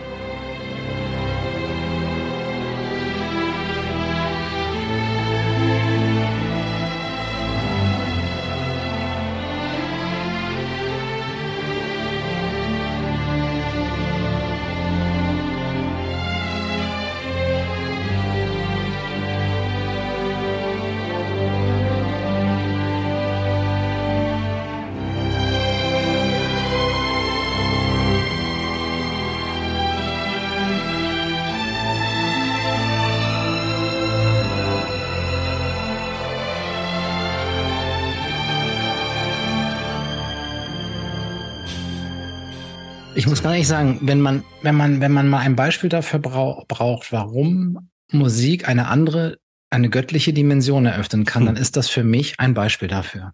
Hm. Schön gesagt. Es ist so, es ist so, so interessant bei so einer Musik, wenn man eigentlich schon ahnt, okay, die Streicher gehen gleich noch mal eine halbe Oktave höher. Ach, und dann gehen sie noch mal eine halbe Oktave höher. So, also wenn du eigentlich schon weißt, okay, wir versuchen jetzt den absoluten Peak an an Emotionen irgendwie rauszuarbeiten. Ne? Und du wirklich merkst, es, es, es ist, spannt sich alles so in, in dieser Szene. Das ist, das ist toll. Das hat man gerade wirklich so, habe ich so rausgehört. Wundervoll beschrieben, Daniel. Danke, ja. Und das ist, äh, ich, ich ärgere mich immer, weil wir hatten, wir hatten in den vergangenen Folgen schon mal äh, irgendwann, da könnt ihr mir gerade helfen, irgendwie über Out of Africa gesprochen. Und das ist halt so mein Weihnachts Blind Weihnachtstradition. Weihnachtstradition. Und das ist halt so mein Blindspot, weil ich, ich kann mich ehrlich gesagt nicht erinnern, wie lange das her ist bei mir, weil ich diesen Film mal gesehen habe und da fehlt mir ganz, ganz viel. Und das muss ich unbedingt nachholen. Also auch irgendwo wieder in meinem Pile of Shame wühlen. Ähm, aber ja, jetzt wo ich das nochmal gehört habe und das, das ist auch so ein Film, über den ich immer mal wieder so beim, keine Ahnung, durchseppen, durch Mediatheken irgendwo so, bleibe ich da kurz hängen und dann, dann denke ich mir, ach nee, das ist mir jetzt vielleicht zu lang oder ich bin gerade nicht so richtig in der Stimmung und so und dann, dann gucke ich ihn doch wieder nicht. Und ja, jetzt wo ich gerade die Musik gehört habe, ist es mal wieder die mahnende Erinnerung für mich gewesen. Ich muss ja sagen, dass das ein. Film ist, der ich, meine Wahrnehmung ist ein bisschen anders als bei Daniel, weil es ist ein Film, der für mich irgendwie nicht mehr präsent ist. Ich seppe nicht rein, ich schaue noch dann relativ viel linear, zumindest seppe ich dann durch und gucke mir das an. Ich sehe den sehr selten dort, ich sehe ihn auf den Streaming-Plattformen selten, zumal da ja auch Oldies oder Klassiker sehr, sehr wenig laufen. Insofern stolper ich nicht über den Film einfach nur. Aber ja, in deinem Algorithmus vielleicht. In meinem ist in meinem das ganz anders genau, aus. genau. Ich dachte, wir sind Taste Twins. Naja, dann nicht. Wer, wer, ähm, wenn du Breakfast aber, at Tiffany's guckst, dann kommt auch Out of Africa. wahrscheinlich, genau. Ja. Leuten, die das, denen das gefallen hat. Ja, Insofern ist der aus der, und das ist ja erstaunlich, weil der hat jetzt einige Oscars geholt, Mitte der 80er, war auch ein Publikumserfolg. Insofern muss man sich den, glaube ich, gezielt nochmal vornehmen. Ja. Ich bin damit nicht aufgewachsen. Ich war da irgendwie zehn oder sowas, als der rauskam. Das war dann nicht der Film, zu dem ich dann irgendwie ins Kino gegangen bin. Ich habe, glaube ich, mal Teile davon gesehen, aber ich müsste mir den tatsächlich auch mal anschauen. Also das, was du gerade angespielt hast, Björn, das war, gerade mit deiner Beschreibung von diesem Flug über die über die Savanne, das ist super. Das mhm. passt toll und äh, da kommt auch die Romantik zwischen den beiden, die sich da anbahnt oder schon angebahnt hat, da eben total zum Tragen. Ja, also tatsächlich ähm, läuft das, also die Erfahrung mache ich auch wie du, Micha, dass der nirgendwo einfach mal läuft oder angeboten wird. Ich kann dir einen Tipp geben, weil ich habe ihn mir jetzt am Wochenende oder vor ein paar Tagen nochmal äh, angeguckt. Äh, er läuft zurzeit bei Join. Da bekommst du ihn. Ähm, Und er ist eine absolute Empfehlung ähm, im englischen Original. Okay. Mm, denn Meryl Streep, ähm, die dort im Film eine Dänin spielt, hat sich mal ganz eben einen dänischen Dialekt zugelegt. Geil. Und spielt, spricht den wirklich auch geil. Und mhm. Ja, es ist eine Romanze, also man muss schon auch Lust haben auf, auf Romanzen in diesem Setting des kolonialen Afrikas. Da ist natürlich auch ein Hauch von Klischees an der einen oder anderen Stelle dabei. Genau das, was ich gerne habe, wenn ich am äh, Samstagabend mal einen Film einlege. ähm, und ja. ja. es ist, es ist eben so, dass John Barry, und das ist eigentlich das ganz Interessante vielleicht auch als, als Facts nochmal. Also der Film ist von Sidney Pollack und der wollte als Score so Ethno-Klänge ne, Afrika, Ethno-Klänge mhm. ähm, von John Barry. Und John Barry hat gesagt, nee, nee, ähm, also er hat sich die, die, das Film sozusagen. Das ist hier nicht Plattfuß in Afrika, ne? Äh, äh, genau. ähm, der hat gesagt, ja. das Wichtigste bei dem Film ist, die Emotionen zum Leben zu bringen. Und das war seine Devise und das hat er ihm wohl relativ schwierig verkaufen müssen, ja. dem Sidney Pollack. Und ähm, ja, ich glaube, das ist ein Meisterstück dafür, wie man die unterschiedlichen Emotionen in Musik gießen kann. Mhm. Und ähm, es, es hat ein Main Theme. Wir haben gerade das Main Theme gehört, das eben aber auch ne, in, in unterschiedlichen Varianten dann immer mal wieder eingebettet wird. Das Main Theme heißt äh, eigentlich I had a farm in Africa. Hat immer diese Streicher, tiefe Bläser und so weiter, wird manchmal durch Flöten angereichert. Ähm, es gibt ein eigenes Theme für Karen, also die ähm, Hauptdarstellerin gespielt von ähm, Meryl Streep. Und dann gibt es aber eben auch ab und zu mal ähm, so ein paar Ethnotöne und Ethno, äh, Ethno-Motive, ähm, die eingeflochten werden. Also es gibt eine schöne Varianz. Es ist, hat gar nicht so viele Tracks. Das Krasse ist, ich kann, ich kann diese Musik immer und immer und immer wieder im Auto, mhm. sonst wo hören. Mhm faszinierend, weil das mache ich gar nicht. Also ich liebe ja auch bestimmte Soundtracks und bestimmte Scores. Ich finde mich nie in irgendwelchen Situationen, wo ich mir einen Score anmache. Wir haben ja auch schon gehört von Hörern, die 200 Soundtrack-CDs zu Hause haben. Ja. Viele Grüße an dieser Stelle. ähm, Habe ich mir nie selbst gekauft, so, so toll ich den Soundtrack auch fand und ich ertappe mich auch so nicht dabei. ist schon seltsam. Aber wenn ich die jetzt so höre und natürlich jetzt auch in Vorbereitung auf die Sendung, dann natürlich bin ich auch mit, mit, mit Feuer und Flamme dabei, aber ist dann mhm. nochmal eine andere Hörsituation, die Bilder dazu zu haben für mich tatsächlich. Ja, du müsstest öfter mal lange äh, Autofahrten alleine unternehmen. Dann hilft das Nein. manchmal beim, beim, beim Entspannen. Äh ja, stimmt. Da ist immer genug Action eigentlich. Der, der, genau. der, der Björn äh, arbeitet ja in mehreren Bundesländern, ja, und da ist man dann schon mal ganz gut auf Tour hier. Ja, auf, auf neuen Planeten. Da bin ich schon auf 180, wenn ich hier nur auf die Autobahn fahre, ja. ja? Da brauche ich mal dann Out of Africa. Ja, wenn er so, wenn er so durch die Savanne von Brandenburg fährt, dann, dann hört er halt mal hier, ne? Flying over Africa. genau. Weiß man nie, was einem vors Gitter läuft da. genau. Ich finde, es sei auch noch mal erwähnenswert, wenn wir schon so ein Motto machen, dass der gute John Barry hierfür auch einen Oscar bekommen hat. Wenn ich nochmal dran erinnern darf, ne, als wir über die Vorspänne, Serienvorspänne gesprochen haben, die zwei war ja auch von John Barry, ne? Also mhm. nicht, dass er nur auf äh, ja. vorher auf James Bond reduziert wird. Ne? Hat er auch danach hat er auch der mit dem Wolf tanzt, glaube ich, gemacht. Ne? Ja, also super, ja. Äh, super Bandbreite, richtig krass. Das was er alles gerissen hat. Deine Nummer eins krönt das Ganze jetzt, Micha. Das will ich hoffen. Also für mich persönlich auf alle Fälle, da bin ich mir ganz, ganz sicher. Ja, meine Nummer eins. Ich habe ja schon gesagt, oft genug ist es bei mir die Schwierigkeit, Filmbilder von der Musik zu trennen. Ich möchte aber behaupten, dass meine Nummer eins, selbst für jemanden, der den Film nicht gesehen hat, in dem dieses Musikstück zum Einsatz kommt, um das es jetzt geht, mir trotzdem zustimmen wird, dass es wahrscheinlich die herzzerreißendste Musik ist, die je geschrieben wurde. Hm, ich weiß es. Und ich spiele das jetzt einfach mal an.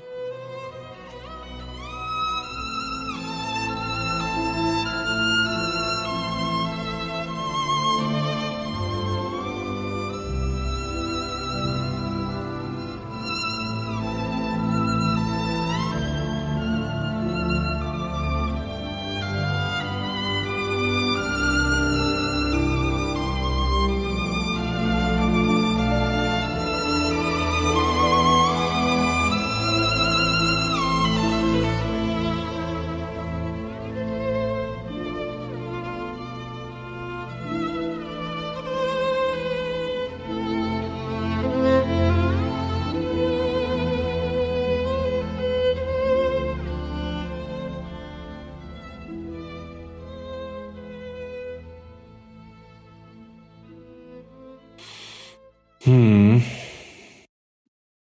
Ja. Ja, so eine Streichmusik ist schon schön. Ja, das war Schindlers Liste von John Williams. An der Violine Itzhak Perlmann. Ja, warum habe ich das gewählt und warum habe ich das so eingeleitet? Ich finde immer wieder, wenn ich dieses Stück höre, ich finde das unglaublich faszinierend, wie traurig das ist, aber auch wie das, das ist ja so eine simple Melodie eigentlich. Zumindest, mhm. wenn man sich das dann anschaut und anhört. Und die klingt so, als ob sie schon immer da gewesen ist. Du hast doch was Traditionelles drin, du hast äh, irgendwas sehr, sehr Altes, du hast so eine Art Klagelied. Und dass man das trotzdem schafft, eben sowas zu schreiben für, den, für diesen Film Schindlers Liste, was dann trotzdem neu ist und was so simpel ist, aber so bewegend. Das finde ich, das, das, wo man denkt, äh, das ist so eine einfache Melodie, das müsste eigentlich jeder können. Nee, das kann halt nur John Williams, sowas mhm. zu schreiben. Und ich glaube, es ist unmöglich, mehr Gefühl in so wenig Noten zu packen wie hier. Ja, schön gesagt. Er war Anwärter, der, der Soundtrack war Anwärter für, für meine Top 3. Ähm, Micha, wir beide haben ja auch schon oft über den Film als, als solches gesprochen, ähm, aber natürlich auch über, über den Soundtrack und all das, was du sagst, ne? Also dieser, dieser unendliche Schmerz ähm, und diese, diese, diese Traurigkeit, die, die natürlich auch durch diesen Film und die wirklich schrecklichen und, und erschütternden Ereignisse, die, die da alle beschrieben und gezeigt werden. Ähm, vielleicht auch zu guter Letzt immer noch dieser, dieser Hoffnungsschimmer, dieser, dieser Funke, ne, so, der ja auch in dem Film dargestellt wird. Ähm, vielleicht kommt irgendwann wieder ein, ein besserer Tag, so sinngemäß, ne, das, das schwingt irgendwie auch in diesem, in diesem Stück mit und ja, absolut, absolut tolle Wahl und ist mir schwer gefallen, den nicht mit ähm, auf die Top 3 zu nehmen, aber du hast es ja getan für uns. Es, es holt einen halt in eine ganz, also mich, mich, mich holt's jetzt, also mich, mich hat's sofort in eine ganz traurige Stimmung gerade geholt. Ja. Ich muss doch gerade so ein bisschen irgendwie innerlich an ein, an ein anderes Mal in diesem Podcast denken, wo wir auch über Schindlers Liste gesprochen haben. Filme mhm. der 90er wahrscheinlich. Ja, und ist natürlich also das, das, das, das holt das, also das, das ist auch wieder magisch. Das Magische an Musik ist einfach, dass das einfach sofort eine ganze innere Geschichte also auslösen kann. Ne? Das ja, ist, das ja. ist, das ist Wahnsinn. Und ähm, ah, muss man jetzt erstmal sacken lassen. Ich meine tatsächlich, also klar, wir haben alle den Film gesehen, wir wissen, was diese Musik beschreiben soll. Und ich glaube aber trotzdem, dass wenn jemand Schindlers Liste nicht kennen ja. würde, nicht gesehen hat, dass diese Musik trotzdem so universell ist, mhm. dass du ja. auch in einer ähnlichen Stimmung wärst. Ja. Und irgendwie erahnen kannst, worum es geht, ohne dass ja. dir jemand irgendeinen Kontext liefert. Ich finde tatsächlich, die Wirkung ist eine andere. Also wenn, wenn, wenn ich Schindlers Liste sage, dann haben wir, glaube ich, alle relativ schnell Schwarz-Weiß-Bilder im Kopf, ne? Und, und können halt irgendwie äh, gewisse Szenen aus diesem Film abrufen. Aber die Musik zu hören ist immer noch was anderes. Also es, es ne, triggert ganz andere Punkte und ähm, die, die Assoziationen sind da, aber, aber sie sind halt unmittelbarer und emotionaler, zumindest geht's mir so.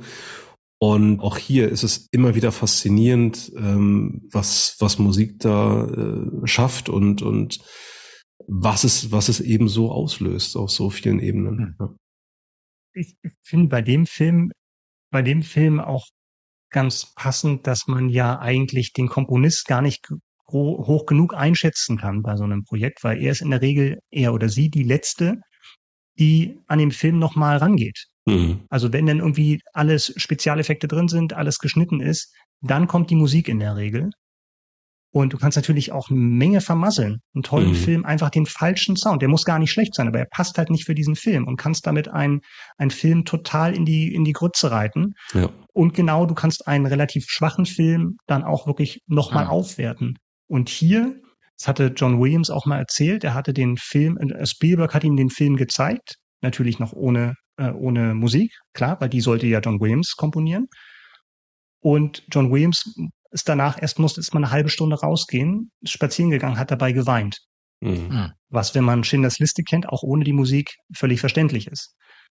Und als er wiedergekommen ist, ähm, hat er, hat, hat John Williams, der Star Wars gemacht hat, der Indiana Jones gemacht hat, der äh, Superman gemacht hat und alle anderen Filme, gesagt, ich, Steve, ich glaube, du fürcht, ich, ich fürchte, du brauchst einen besseren Komponisten als mich für diesen Film. Und Spielberg hat gesagt, stimmt, aber die sind alle tot. oh, stimmt. Thank you, ja, sir. Auch eine schöne Anekdote. Ja. Ja, super Wahl. Schön. Wir kriegen jetzt die Stimmung aus dem Keller. Ja. Mit Longlist. Wir werden noch mal ganz kurz auf die Longlist gucken. Also ja. Daniel, Hab, vielleicht greifen wir als erstes mal das auf, was ich vorhin meinte, ob du noch mal auf Sternchen. Was? Das Sternchen. Ja, und zwar ist es ein Film, ich bin mal gespannt, ob du drauf kommst. Den habe ich, glaube ich, in unserer Dummy voll in einer da nicht veröffentlichten Folge mal gemacht, oh, mal hab, nominiert. Ja. Habt ihr denn und du hast ihn dann aber später nominiert. Ein deutscher Film, der in Wir einem Take gedreht wurde. Victoria. Ja. Wir haben darüber gesprochen. Genau. Ja. An den Score habe ich gedacht. Ob das was für dich sein könnte. Absolut, weil der ja. äh, maßgeblich von Nils Fram gestaltet worden ist und ja, genau. äh, ganz, ganz toller Soundtrack. Also ich habe mhm. tatsächlich, auch wenn wir, wenn wir über das 20. Jahrhundert sprechen und nicht über das 21., ähm, ganz oft über diesen, über diesen Score äh, nachgedacht. Ja? ja, also insofern, der gefällt mir richtig, richtig gut. Kann ich auch jedem nur empfehlen, sich da mal mit zu beschäftigen. Ich habe mal eine Frage an euch beide. Was ist eigentlich mit Herr der Ringe bei euch? War das ja. schon 99 oder ist es Nein, natürlich zwei? nicht. Ja. Das hast du gecheckt, ne? Das, ist, das ist natürlich ist es gecheckt, weil wenn wir die Folge machen, kann ich dir jetzt schon sagen, ist das Ding natürlich gesetzt. Ja. Auf ja, eins wann, der erste, auf zwei der zweite und auf ja. drei der dritte. Das war 2001 oder wann war das? 2000, 2001 und 2002. Okay. Ja. Genau. Haben schon deine Top 3. Aber da guck mal, da guck mal, genau, da ne? guck mal mehr in Björns Richtung als in meine, ne? Also. Okay. Ich hau jetzt noch mal, ich hau jetzt einfach noch mal für die gute Stimmung was aus ja, der Longlist ich, ich, raus. Ich möchte noch was raten, Daniel. Was möchtest du raten? Ich möchte, also noch, was ich auch, wo ich auch vielleicht fast schon Euro rausgezogen hätte äh, ja. und drauf gesetzt hätte, wäre, dass du ähm, der Pate nominierst. Hm, ja. Hm? Hast du aber nicht, oder was? Habe ich aber auf der Longlist. Hast du Longlist, gut. Ja, es ist, es ist wie jedes Mal. Also mich haben ja, mich haben ja auch Leute persönlich, also nicht nur gefragt, schon fast beleidigt, ob wir bescheuert sind. Äh, aber ich sage halt immer wieder, naja, das ist ja der Gag. Ne? Also wir, wir, wir quälen uns ja. Wie also, glaubt ihr denn, was die wir hier machen, ja? Ja, ja. ja. Also zum ne, Spaß hier lassen, oder was? Lassen hier, lassen hier alle Höhlen fallen und Hosen runter und entscheiden uns. Wir treffen eine Entscheidung für drei und dann sind halt ganz viele Sachen nicht dabei und dann müssen wir halt irgendwie damit klarkommen und auch morgen wieder aufstehen und in den Spiegeln schauen. Und das ist schwer genug, liebe Hörerinnen und Hörer. Ja, und warum so. machen wir das? Weil wir das können. So. Es ist so schon schwer genug, in den Spiegel zu schauen. Genau. So. Ich Nächste jetzt, Frage an euch beide. Wir stellen dir eine Frage nach der anderen. Ja, wir ja, machen bitte, das bitte. heute mal anders. Ja, ja, mach mal. Ähm, was ist denn hier mit Indiana Jones, Leute? Äh, ich mache jetzt was anderes. Ich mache jetzt was anderes. Indiana Jones können wir gleich drüber sprechen. Auf der Longlist möchte ich einmal nochmal anspielen. Der spielt hier sogar Sachen an? Weil ich es kann. Erlaubt? Was ist hier schon wieder Regelbruch, ey? Fast.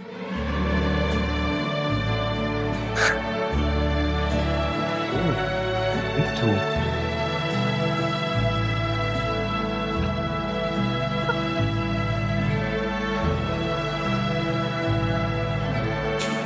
Ich habe mich schon gefragt, wann, wann hier mal ein deutscher ja. Film kommt.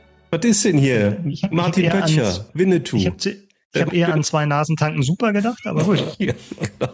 Ich krieg Herzchenaugen von Björn hier. Ja. Aber äh, auch, ne, das Boot, Klaus Doldinger, hat auch keiner äh, gesagt, ne? So. Stimmt. Ich hätte letzte Mal, letzte Mal hätte ich fast Liebling Kreuzberg nominiert. Konnte mich gerade nochmal äh, zurückhalten. Aber ging auch nur um die Musik. Ja, was war denn hier mit euch, bei euch beiden mit äh, Raiders of the Lost Ark? Super, super geil. Ja, aber? Aber nicht die Top 3. Hast du gehört, meine Top 3? Wo warst du denn in den letzten anderthalb Stunden? Hast ich du dachte, wir fangen bevor, jetzt an. Hörst du mir bevor, nicht zu?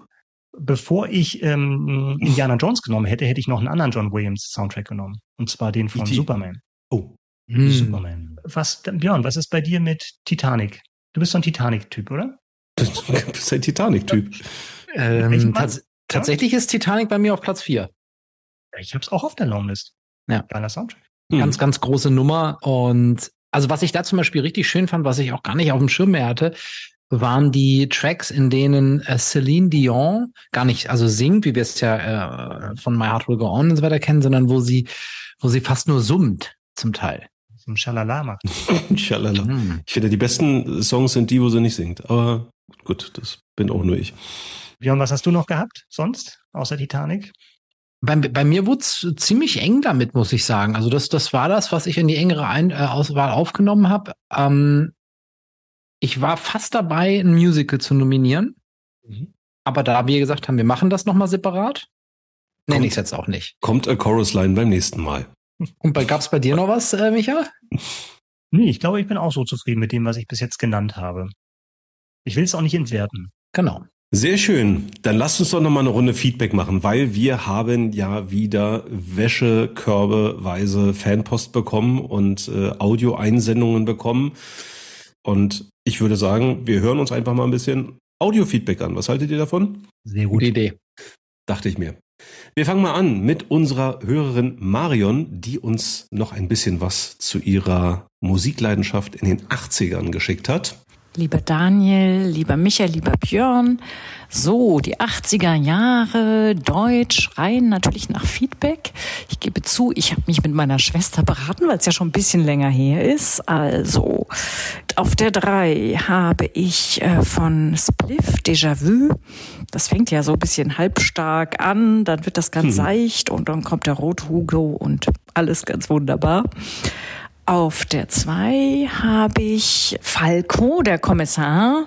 Das ist ja einfach so ein cooler Song. Unglaublich, ja. Muss sein. Und auf der 1 habe ich Berlin, Ideal, blaue Augen. Das sind Partys, das sind in die Augen schauen und das sind die 80er. Das sind meine Top 3 für euch. Viele Grüße von Marion. Ja, sehr, sehr, cool. Also da bin ich sofort auf so eine, auf so eine 80er-Jahre-Party von Marion geholt. Ja, da war sicher auch das eine oder andere Blues-Tänzchen im Partykeller mhm. dabei, würde ich sagen. Ne? Also sehr schön. Vielen Dank, Marion, für dein Feedback. Ja, Dankeschön. Dann haben wir noch Feedback von unserem treuen Hörer Micha und der treue Hörer Micha der hat ja wirklich, ähm, wie wir es schon mal zum Besten gegeben haben, der hat ja, der hat ja im Grunde genommen im Urschleim von Dreipod angefangen, ja, und äh, wir haben ja auch schon sein Feedback zur allerersten Folge gehört. Deswegen machen wir heute weiter mit Folge Nummer zwei und den besten Coverversionen. Auf der Nummer drei bei mir ist Personal Jesus von im Ursprung Depeche Mode. In dem Fall aber gesungen in einer schönen, fast naja, A Cappella kann man nicht sagen, ist ja noch ein bisschen Gitarre bei, aber vom großen Johnny Cash. Auf der Nummer 2 kommt bei mir Sonne. Und zwar in der Version von Balbina. Wird nicht jeder kennen, ist auch wieder so ein typisches, sag ich mal, Radio 1 Lied. Und ja, ich finde diese Interpretation auch eigentlich besser als das Original. Also ich sag mal, wenn ich das Original nicht kennen würde, würde ich wahrscheinlich äh, das überhaupt gar nicht als Cover interpretieren. Sehr gelungen, sollte man sich mal anhören. Und auf der Nummer 1, Cover-Songs bei mir, Nothing Compares to You von Sinead O'Connor. Wir wissen alle, es hieß immer, der Prinz hat es angeblich für sie geschrieben, aber es stimmt ja nicht. Er hat es ja selber auch interpretiert und eigentlich fast schrecklich, möchte ich sagen. Und ja, also Sinead O'Connor hat das Lied einfach zum Besten gemacht, sozusagen, in ihrer Version. Ja, ist auch immer wieder eine schöne Zeitreise in die Dreipod-Vergangenheit, oder? Wenn man plötzlich äh, gedanklich wieder bei Folge Nummer zwei ist und äh, wo man sich dann krampfhaft daran erinnern muss, was wir eigentlich so nominiert haben. Also herzlichen Dank, Micha. Äh, ganz, ja. ganz tolle Sachen dabei. Also auch Shannon O'Connor äh, hatte ich jetzt auch so gar nicht auf der Agenda. Ja, Schöne, schöne Nominierung. Super. Schöne O'Connor, super Wahl. Habe ich ja. auch gar nicht dran gedacht. Aber ja. Ist, ja, ist klar. Und das war, glaube ich, Prince auch gar nicht so recht, dass das dann mhm. so ein Mega-Hit wurde von mhm. ihr. Ne? Ja. Es gab jetzt letztens auch eine Doku von äh, über sie. Und da hat der, die, der Nachlass von Prince hat wohl verweigert, dass der Song gespielt werden durfte in der Doku. Okay. Weil die das immer noch äh, übel genommen haben, dass sie damit so einen großen Hit hatte. Ist das Ego-Thema gewesen, ne? Mimimi. Ja, aber Micha, echt cool. Also ja. bei dir äh, freue ich mich schon auf, auf alles weitere, ähm, was wir zu hören bekommen. Du entdeckst ja Schnittmengen, wolltest du sagen. Nee, einfach, einfach total cool. Also der ja. Micha, der hat ja, der, der packt ja dann nochmal Dinge aus, ja. die man eben nicht so gedacht hat vielleicht. Und es holt uns zurück. Also richtig cool. Aber apropos Micha. Der Micha hat auch noch Feedback eingesammelt von unserem Hörer Benny. Ja, Micha hat auch nochmal Feedback von Benny und da spiele ich jetzt. Es geht nämlich um die Folge Live-Songs, die wir gemacht haben. Und da hören wir jetzt mal rein. Auf Platz drei habe ich einen Song gewählt, den ich erst kürzlich entdeckt habe, und zwar tatsächlich wieder von der Band Aha, die ich schon mal genannt habe, und zwar von ihrem MTV Unplugged äh, Aufnahme Summer Solstice. Von diesem Konzert habe ich gewählt The Sun Always Shines on TV featuring Ingrid Helena Harvig. Diesen Song habe ich gewählt, weil aus dem mir bekannten Song ein Duett gemacht wurde. Und das fand ich halt ziemlich toll und ist eigentlich das Besondere, was mich sofort begeistert hat. Kommen wir zu meiner Nummer zwei. Ich gehe in das Jahr 1985. Es war der 13. Juli und zugunsten von Afrika fand ein einmaliges Konzert statt damals, Live Aid. Äh, da gibt's natürlich den Auftritt von Queen, den man jetzt meinen könnte, dass ich ihn erwähne, aber ich nenne den Song, der ganz am Ende von Live Aid spielt, nachdem die größten Knaller alle aufgetreten sind. Wer soll denn jetzt dieses Konzert noch beenden? Und das war ein einzelner Mann an seinem Piano, der einen Song aus seiner Popgeschichte und seiner Bandgeschichte gespielt hat. Und das war Paul McCartney mit Let It Be bei Live Aid 1985. Und es war einfach Gänsehautmoment pur, obwohl im Original damals beim Fernsehen am Anfang es eine Tonstörung gab und man das gar nicht so genau gehört hatte, die erste Minute. Ja, und nun kommen wir zu meiner Eins. Handelt es sich um ein Album der Bandgruppe Depeche Mode. Sie hatten am 18. Juni 1988 im Rose Bowl Stadion in Kalifornien in Pasadena gespielt, 60.000 Zuschauer im Stadion. Daraus ist das Album 101 entstanden und Abgeschlossen wurde das Konzert mit einem meiner absoluten Lieblingssongs, ähm, Everything Counts. Denn Everything Counts, der letzte Song, ist für mich der absolute Brüller, weil so wie die Band mit den Zuschauern interagiert und wieder alle mitmachen, das ist für mich ähm, irgendwie nach wie vor uneinholbar. Ja. Vielen Dank für das Feedback. Ich kann ja. das total unterschreiben. Ins, insbesondere die Eins, Depeche Mode, Everything Counts. Eine ganz tolle Live-Version wo du wirklich das Publikum hörst, die dann mitsingen, wenn, äh, wenn der Sänger praktisch das Mikrofon rüberreicht. Mhm. Super, auch Gänsehautstimmung tatsächlich. Also vielen Dank, Benny. Also auch, auch da, ich bin immer wieder begeistert, wie facettenreich es dann auch durch Feedback wird, weil wir dann auch nochmal so völlig andere Dinge, Stile, Genres, Nuancen irgendwie reingereicht bekommen. Und äh, ja, das macht Dreipod umso bunter. Vielen Dank. Ja, richtig cool, danke. Gut, war, sind wir eigentlich am Ende angekommen heute mit Folge 43. Ja, und auch am Ende des Jahres, ne? Und oh, verdammt. Ja, es ist ja schon wieder soweit. Haben wir eine Winterpause, eine Weihnachtspause? Soweit kommt's noch. Wir hatten schon eine Sommerpause dieses Jahr. Also, ja. So ein, war schon zu lang, ne? Ja, ja so ein Podcast also, produziert sich auch nicht von alleine. Vom schon 24. bis 26. bereitest du doch die nächste Folge vor. Selbstverständlich. Natürlich. Fangen am 24. abends um 18 Uhr an und dann äh, wird durchgearbeitet. Hast du endlich mal Zeit? Erstmal schön ja. Herr der Ringe äh, Marathon an, ne? ja. Hallo, genau. vorher, hallo Mama. Vorher, Willkommen hier bei mir zu Weihnachten. Genau. Vorher zu Ronja, der Räubertochter, dann die äh, Geschenke einpacken. So sieht das aus. Hat er sich gemerkt, der Micha. Hallo. Ja, apropos Traditionen, ähm, beim nächsten Mal, also in der Folge im neuen Jahr, am 3. Januar 2024, werden wir wieder einen Jahresrückblick machen. Und insofern ähm, sind das äh, wie haben wir es genannt? Die Top 3 äh, Popkultur Highlights. Popkultur Highlights, ne? So wollten wir es nennen. Die, die des Top Jahres. 3 des Jahres 2023. Also wir machen den großen Rückblick und äh, überlegen uns, äh, was hat uns im Jahr 2023 alles begeistert, was wir gesehen, gehört, gelesen, gespielt, was auch immer haben. Das war letztes Jahr schon äh, eine sehr, sehr schöne bunte Mischung. Ich bin mir sehr sicher, dass bei euch beiden, bei euch beiden, bei mir nicht so. Ähm, Wieso? Aber ich bin da selbstkritisch, aber ähm, ich werde nie vergessen, dass das war die, war das, da war doch die Folge, wo Micha erzählt hat, wie er die elf Freunde im Flugzeug ausgepackt hat. Ja. War nicht, Moment, Moment, es war nicht die elf Freunde, es war ein Sonderheft. Ja, genau. Freunde. Genau. Über die WMs 82, 86, 90 und dass das natürlich ein feierlicher Moment ist, der entsprechend zelebriert werden möchte. Ja. ja. Sehr wohl klar. Also ja. ich will, wenn man nochmal so rein sich zoomen möchte in die Vorstellung, wie ein 29-jähriger Mann, also ich fühle wie ein, ein 10-jähriger. ja. Äh, war richtig geil. War die auch ja, eingeschweißt so richtig, die, so diese Sonne? Die war. Ja? Ein, ein erwachsener Mann seinen eigenen Sohn auf die Finger haut, weil er die mit seinen mit seinen fettigen Fingern ja. anfasst, ne? Ja. Hat mich ja extra ein Teppichmesser in den Flieger geschmuggelt, um das fein säuberlich aufzumachen. Das ist für meine Zeitschrift. Das ist für meine Zeitschrift. Ja, genau. Also, ähm, falls ihr, liebe Hörerinnen und Hörer, auch beim nächsten Mal erfahren wollt, äh, wie sich der, der Micha äh, in diesem Jahr 2023, wie er die Flugzeit verbracht hat und verkürzt hat und was der liebe Björn alles so gehört und äh, geschaut und gebingewatcht hat, dann schaltet auch beim nächsten Mal wieder ein.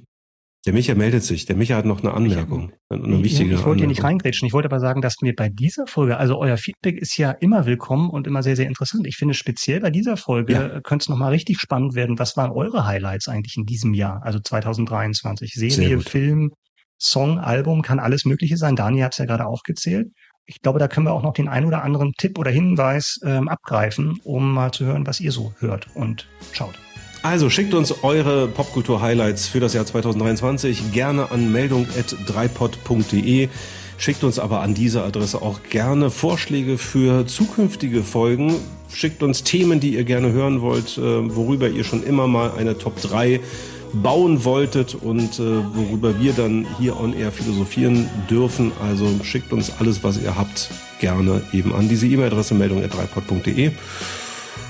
Micha, habe ich jetzt alles erzählt für die nächste Folge zum Jahresende? Alles gesagt? Björn, noch irgendwelche schlauen Anmerkungen für den heutigen Abend? Nein, ich wünsche euch frohe Weihnachten, eine wundervolle Weihnachtszeit und freue mich, denn wenn ihr uns im neuen Jahr, am 3. Januar ist es wieder soweit, wieder hört. Super. Guten Rutsch. Tschö.